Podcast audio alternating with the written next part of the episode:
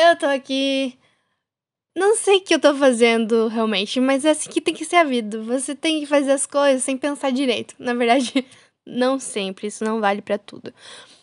Então, como uma experiência nova de contar sobre minha vida e gravar as, as histórias em algum lugar para eu não esquecer, eu aceitei a ideia do João, que falou: Monique, por que você não grava podcast? E eu só falei: Tá bom, por que não, né? Nisso, é, vou explicar um pouco de mim, não muito, porque eu sou meio confusa e vai bugar muito as pessoas eu falar do jeito que eu só venho falando. Ah, viu? Eu já tô me bugando.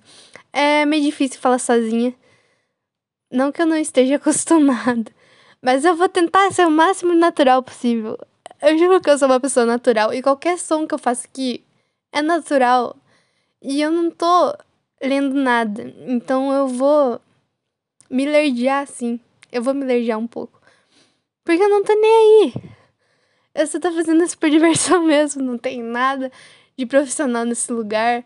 Eu tô falando pelo meu celular. É só pra animar a vida do João e também de qualquer outra pessoa que queira ouvir esse podcast aleatório. Mas é legal falar que eu tô fazendo um podcast. É, me sinto uma pessoa muito, muito chique. Muito chique. Que...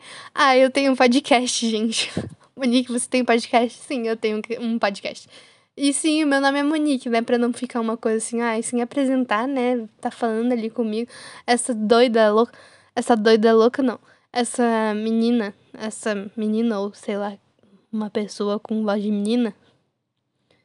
Sem rótulos, sem rótulos. Tá, eu sou uma menina, sim, eu sou uma menina. É, que é, fala, fala, fala Monique. Meu nome é Monique, tá? É, ai, gente, desculpa. Então, para começar esse lindo podcast, os meus fãs pediram e imploraram que eu contasse a história da Jaca a famosa história da jaca, que eu estou repetindo várias vezes em vários áudios que eu tô fazendo várias tentativas. Mas vamos fingir que essa é a primeira. Obrigada, gente, vocês são muito queridos. Na verdade, se eu não falasse isso, ninguém ia saber. Só imaginar, né? Ou não. Ah. Então, essa história começa em São Jorge do Patrocínio, que era onde a minha tia, que sempre se muda, a tia do Rio, eu chamo de tia do Rio porque ela mora no Rio faz um bom tempo. É... Não porque ela mora no Rio, gente, por favor. Ah, dá pra entender? Dá. Ela falou pra gente ir lá, foi a família toda. Uma linda chácara cheia de matos e plantas e pés de café. Que é uma planta também, não sei porque eu estou me repetindo toda. Falou: vamos catar a jaca. E a gente, por que não? Estamos aqui, vamos catar jacas. Foi quando a gente aguardou o vizinho não estar nas redondezas e fomos lá catar as jacas dele. Eram umas árvores muito altas, assim, muito, muito altas. E as jacas eram gigantes. Então a minha avó ficava ali, ó. Ó, gente, ó, sai daqui de baixo, sai daqui de baixo. A área de caimento de jacas era muito perigosa, realmente. Porque uma bomba de jaca, bomba, bomba, de jaca seria muito perigosa. Muito perigosa. Principalmente jaca daquele tamanho. Foi quando a minha mãe apenas relou em uma. Hello! Pareceu isso, né? Não. Mas já, ela relou apenas. Pela. Eu me buguei. Em uma jaca que tava muito, muito madura. Mas passando de madura, eu acredito, porque aquela reladinha ali não era para ter caído pá!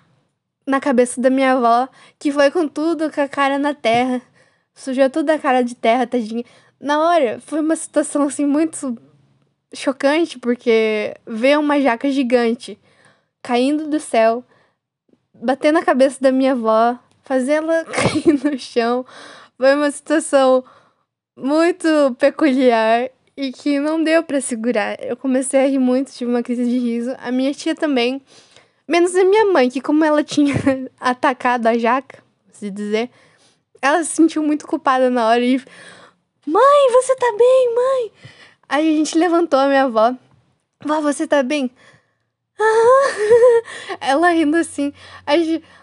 A gente começou a rir mais ainda, porque quando ela respondeu que tava bem, ela respondeu meio zonza, ela demorou uns segundos pra, pra voltar. É, a gente ficou muito feliz que ela tava bem e ficou mais feliz ainda que podia realmente rir da situação, porque ela tava bem. É, aquela jaca abriu no meio e é claro que a gente comeu, porque não ia desperdiçar. E eu não sei se é por causa, por causa da situação, mas a jaca tava muito gostosa. Era, foi a jaca mais gostosa que, come, que a gente comeu naquele dia. Às vezes eu troco as palavras. É, era uma jaca muito docinha e eu acho que era uma das maiores jacas que a gente tinha pegado naquele dia. A gente pediu com a família toda, foi carregando aquela jaca, contando a história para toda a família, rindo da situação. E meses depois, anos depois, a minha avó continuou afirmando que depois que aquela jaca caiu na cabeça dela, ela nunca mais foi a mesma. Beijo, queijo, uma melancia pra todo mundo. Beijo.